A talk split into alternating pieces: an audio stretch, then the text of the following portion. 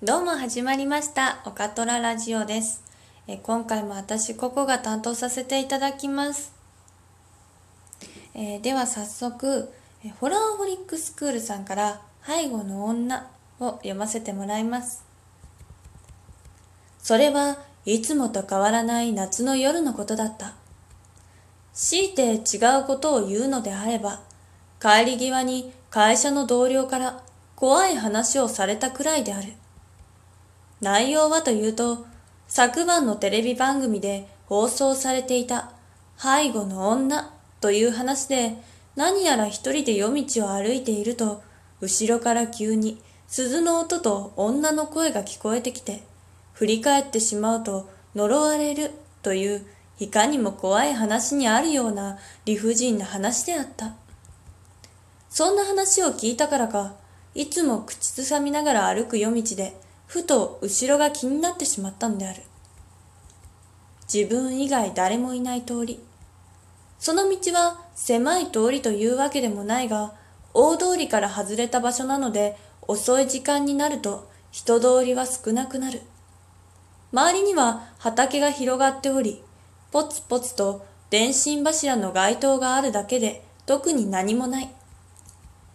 この道をまっすぐ行くと橋があるのだが、それを越えると住宅地が広がっているので、会社帰りのサラリーマンや大学生などがちらほら通る道であった。生ぬるい風が体にまとわりついて消えていく。先ほども述べたように、今日は前を見ても後ろを見ても自分一人だけだった。そうは言っても、そんなことも珍しくないので、変な話を聞かせてきた同僚に悪態をつきながら夜道を歩いている時だった。チリン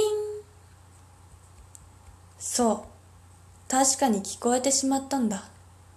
背筋が凍りつくように歩いていた足も固まってしまった。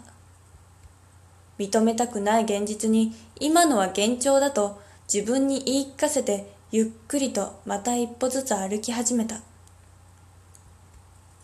チリリリン。そうだ、これはあれだ。夏の風物詩とも言える風鈴の音に違いない。久々に怖い話を聞いてしまったものだから過敏に反応してしまっただけだ。特に怖いのが苦手というわけでもなかったが、たまに聞くとこうも意識してしまうもんなんだな、などと自分を説得し、早く家に帰ろうと足を早めて気がついてしまった。この通りには家はない。きっと風変わりな人が畑のどこかに風鈴でもつけたんだろう。毎日通ってる道だが今まで気がつかなかったな、と前を向いたとき、また違和感に気づいてしまった。進んでいない。いや、戻っている不意に声に出してしまったが、もちろん聞いている人などいない。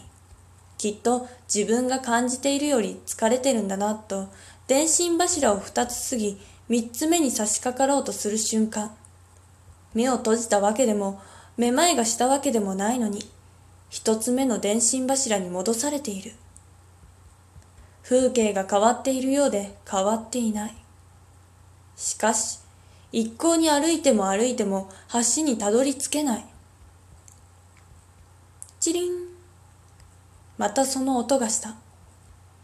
後ろからだろうか、はっきりした音の発信源がわからないが、本能的に後ろは振り返ってはいけないと感じた。しかし、進んでも進んでも帰れない状況と謎の鈴の音にパニックになり始めていたんだろう。後ろを向いてはいけないが、前には進めないのならば、前を見ながら後ろに進んだらどうなんだろうか。チリリン。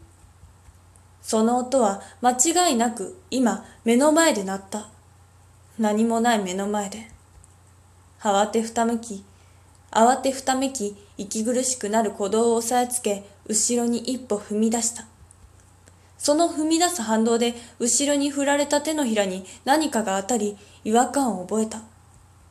少しごわっとして、細長く何やら湿気ているようで、指の間に絡みつくような不快感に慌てて手のひらを目の前に持ってくると、それは絡みついた女の長い髪だった。もちろんその髪は未だ本人とつながっているようで、手のひらの髪は自分の後ろへと伸びている。息が詰まる感覚と全身の震え。これは危険だと本能が警告を鳴らしているのが痛いほど分かった。振り振り向きたくない気持ちとは裏腹に自分の体がゆっくりと後ろを振り返ってしまう。そこにはボサボサの髪の間からにっこり笑う口元が見えた。はい、えー、以上が、えー、ホラーホリックスクールさんで背後の女でした。振り向いて女が見えたこの人は一体この後どうなったんでしょうか？まあ最初に言ってた話の通り呪われてしまったのかそれとも大丈夫だったのかその後がちょっと気になる話でした。ということで、え今回もオカトラ T、えオカトララジオ、えこの辺で終わりになります。さようなら。